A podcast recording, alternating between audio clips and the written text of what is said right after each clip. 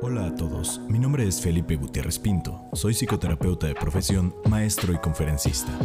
En este programa platicaremos con amigos, expertos y no tan expertos de temas de la mente, relaciones y crecimiento, con la intención de brindarte diferentes perspectivas que te permitan construir y deconstruir las ideas que tienes del mundo que te rodea. Sean bienvenidos a Realidades.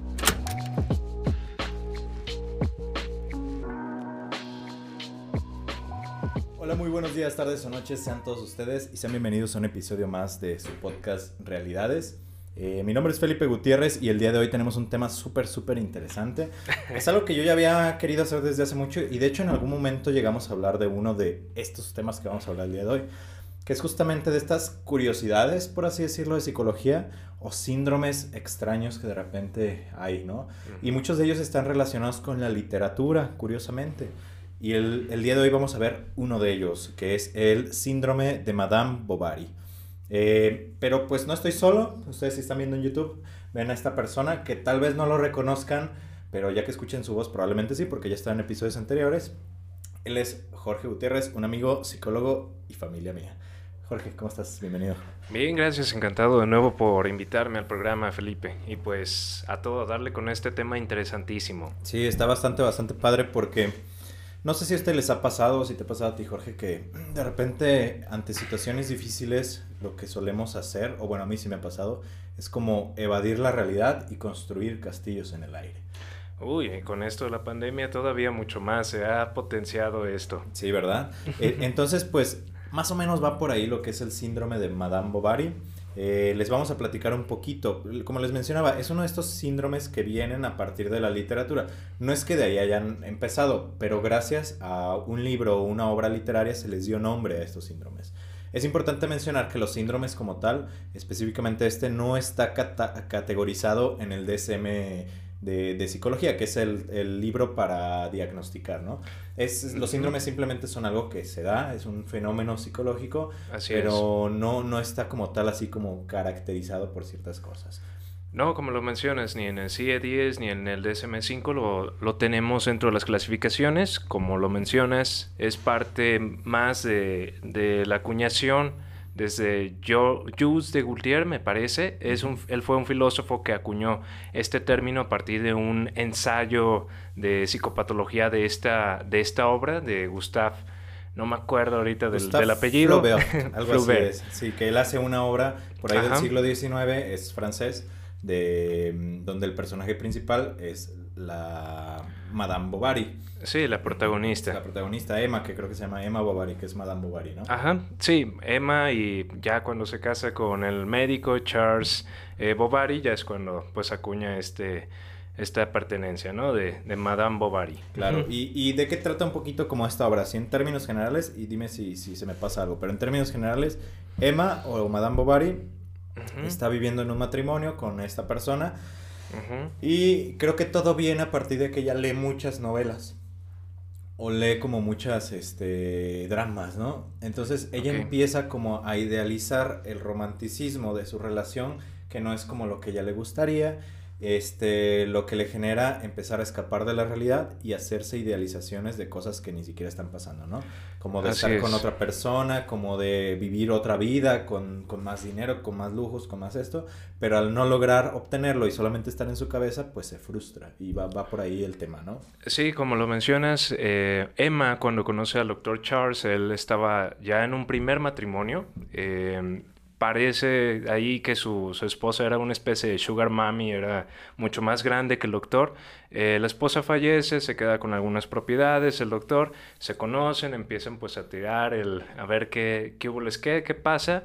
Eh, em, se casan y como bien lo mencionas, empieza a notar que esta idealización que tenía Emma no, ya su choque con la realidad al estar casada no es su expectativa. Lo que encuentra es que su esposo sigue muchas normas sociales de burguesía, eh, tiene a su esposa una especie de estante, una vitrina de muñeca donde la tiene idolatrada, pero no siente esta pasión o esto, este juego eh, de la seducción que ella anhelaba desde, desde su infancia, ¿no? Eh, da los referentes al autor de algunas novelas que ella había leído, pero ahorita no, no, no recuerdo los nombres exactamente, y justamente al, no poder tener esta relación, relación idealizada, lo que ocasiona es que ella empieza a tener una serie de síntomas, que cae en una especie de enfermedad que no la logran catalogar, este, el doctor piensa que lo mejor es llevarla a un, a un pueblito, algo más eh, que le dé aire fresco, por así decirlo.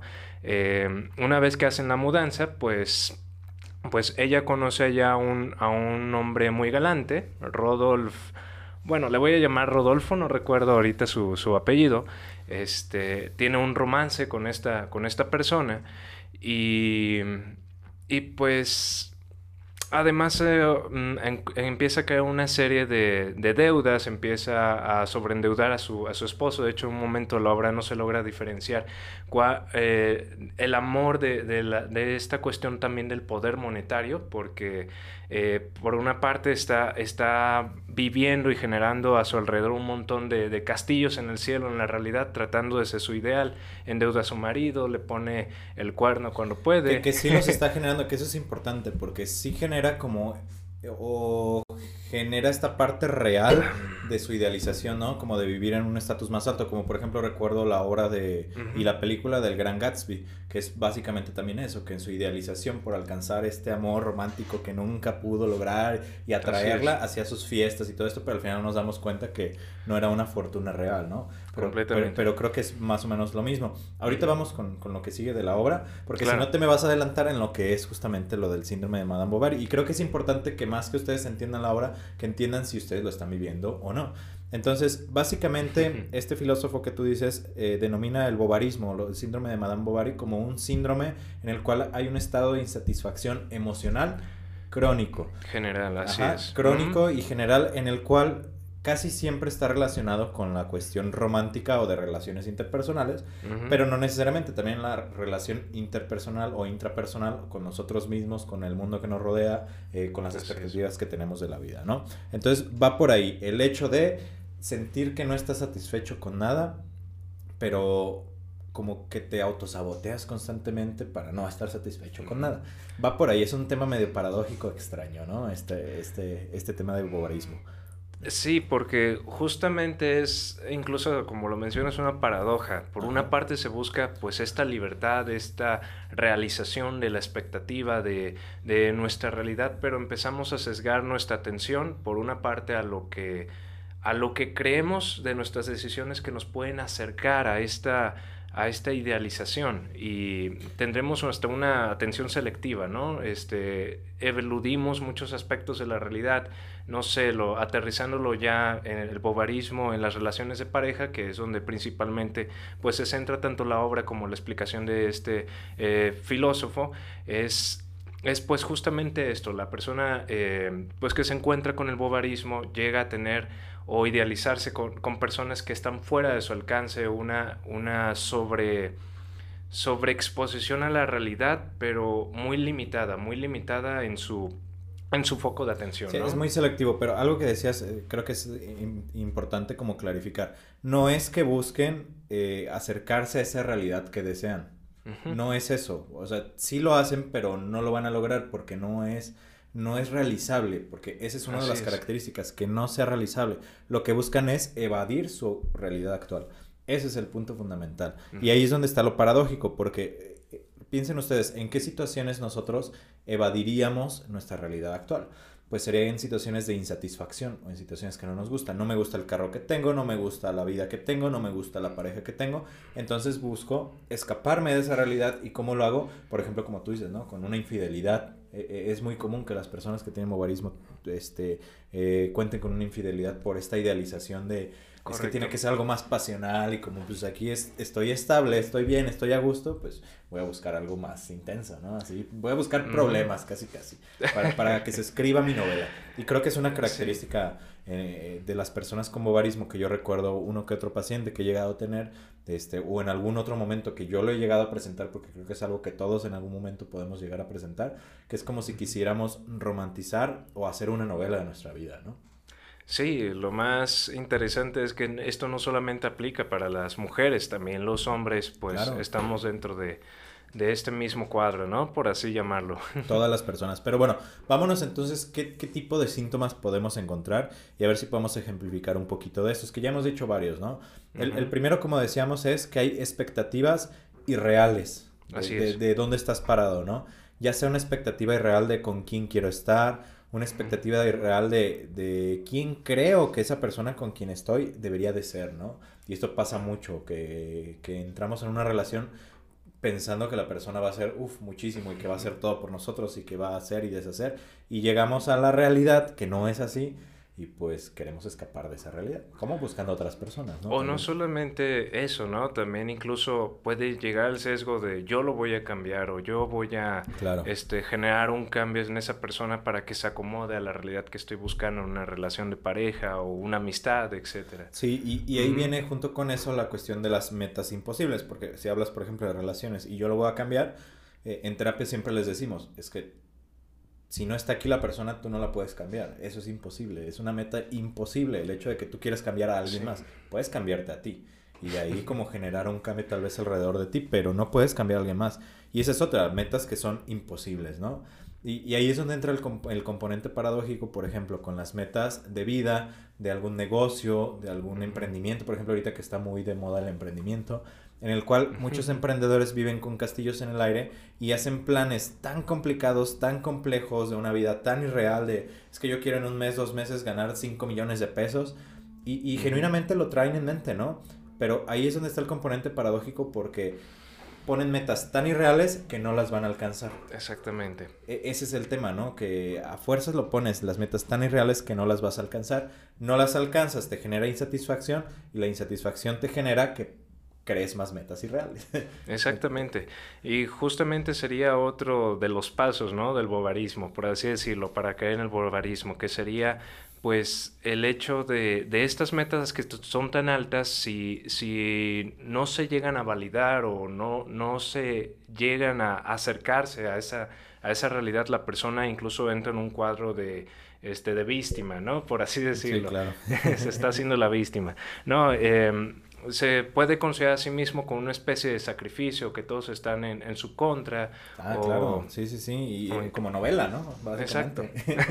Como el, protagonista de la novela que le hacen eh, algo de desamor o lo traicionan, ¿no? Y es... uf, Así es. Y se va alimentando cada vez más, más y esa Claro, historia, ¿no? y, y justamente ese es otro, otro de los temas, ¿no? Que parece, todas las cuestiones negativas dentro de la vida de la persona son tragedias, y genuinamente tragedias, y lo viven como tal. Y no quiere decir que tal vez alguna que otra no lo sea, pero es irreal esta parte de la tragedia, ¿no? Exacto. Y ni siquiera es responsabilidad como eh, de la persona. Siempre la responsabilidad es de algún factor externo o de, o de otro. En Claro. este. Otro de los factores principales del bobarismo es que utilizan la negación como estrategia de afrontamiento, que es lo que hemos estado diciendo todo el tiempo, ¿no? Niegas lo que está pasando este, y creas una nueva realidad extraña, ¿no? Pero es. pero es justamente eso, la negación. Y la negación todos la llegamos a utilizar en muchas ocasiones, pero esto ya es una constante, o sea, todo el tiempo niegas que algo está mal. Inclusive cuando te topas con que alguien te dice, oye, esto que estás haciendo, pues no creo que te vaya a funcionar, o varias personas te lo dicen, y tú así como, "No, eso no es cierto, ellos están mal, quieren hacerme mal, a mí que soy el protagonista de esta novela, ¿no? Ándale. Ent- Entonces, esa es otra. Y por último, bueno, no por último, hay varias eh, características, pero por último las que vamos a mencionar el día de hoy, tienen una imagen de sí mismo muy idealizada, ¿no?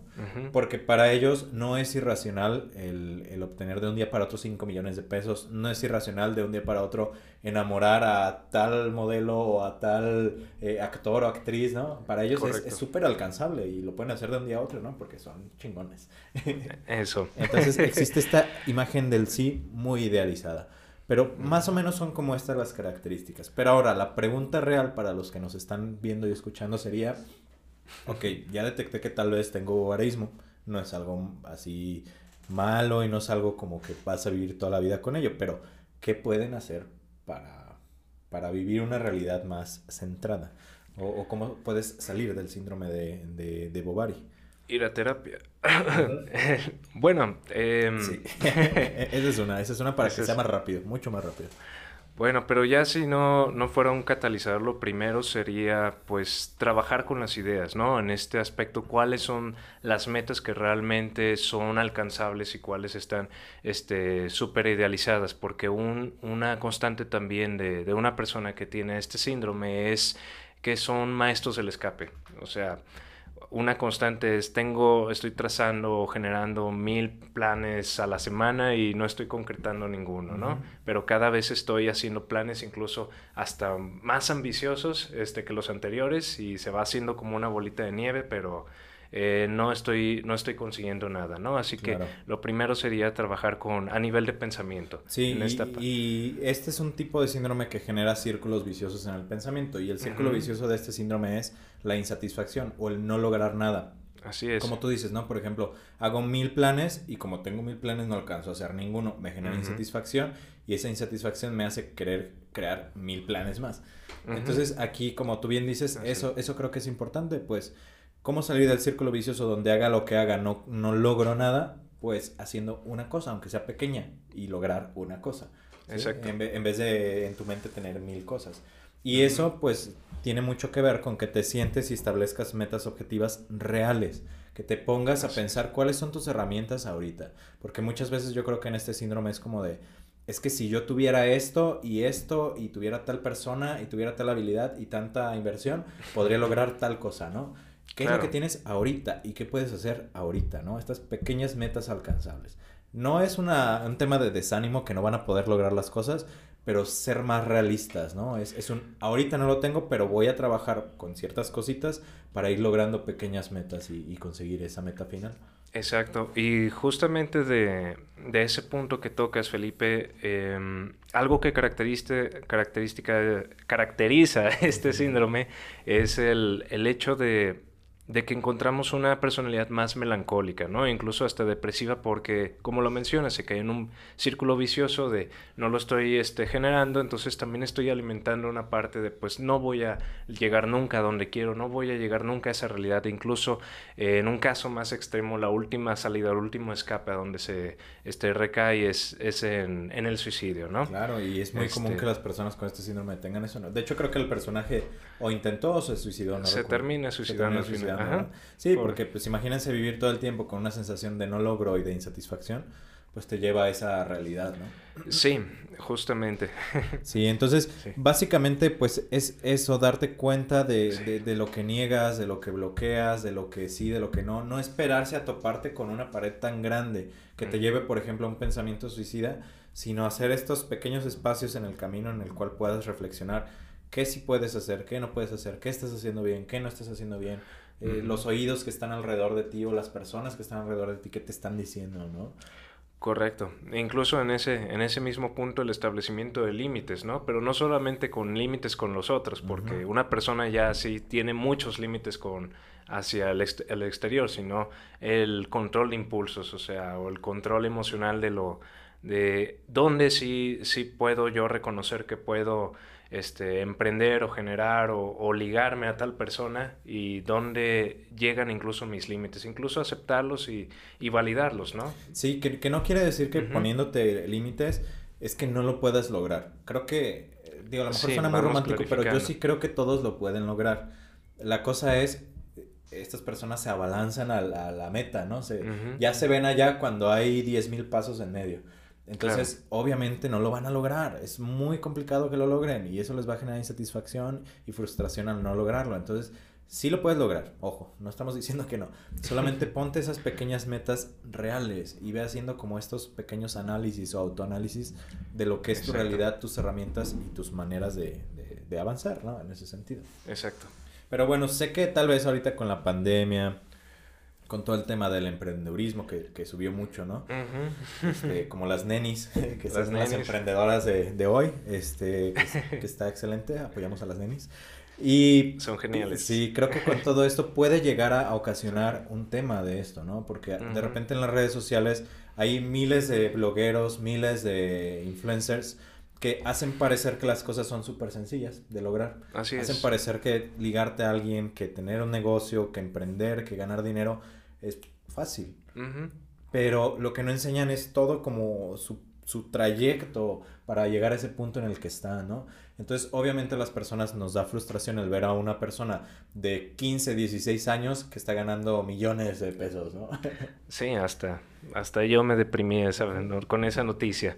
Pero justamente es, incluso hasta coloquialmente, ¿no? O sea, ¿qué, ¿cuánta vara hay que aguantar para llegar a esa, a esa meta? O porque, em, pues ya tener el, el plato servido es muy sencillo, pero pues meterte a toda la maquila, todo el proceso, pues eh, requiere mucha perseverancia, mucha consistencia, que, que si bien no, no se tiene un buen impulso, una buena, una buena motivación en el día a día, pues es muy, muy fácil dejarlo eh, en cualquier momento del, del juego, ¿no? Claro, dejarlo de lado y pues sí. si buscan algo de motivación o cómo motivarse, acabamos de subir un episodio acerca de motivación, les voy a dejar aquí como el, link al video para que lo puedan ver. Muy bien. Pero bueno, pues va por ahí. Entonces, eh, no se desanimen. Eh, hay que establecer límites reales. A veces duele el ponerte límites reales porque te das cuenta dónde estás posicionado.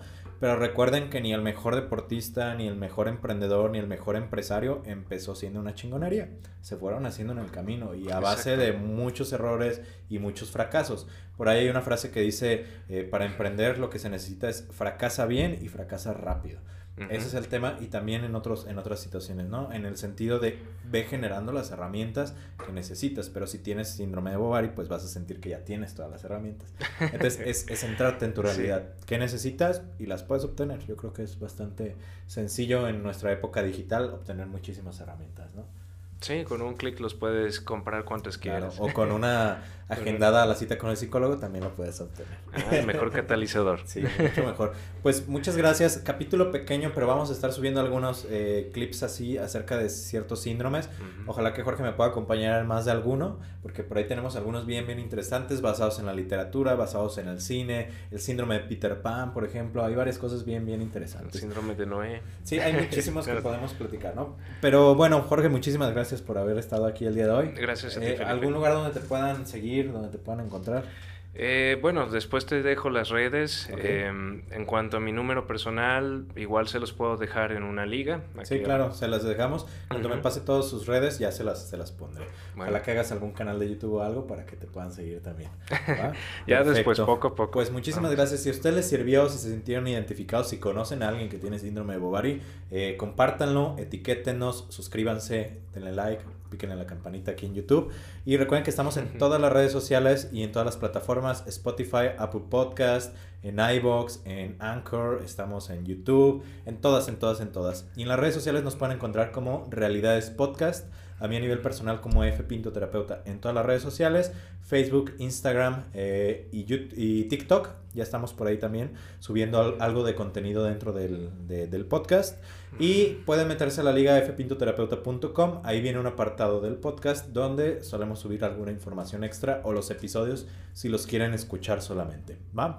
Pues muchísimas gracias nuevamente. Gracias a ustedes por habernos escuchado y nos vemos, nos escuchamos el siguiente jueves en el siguiente episodio.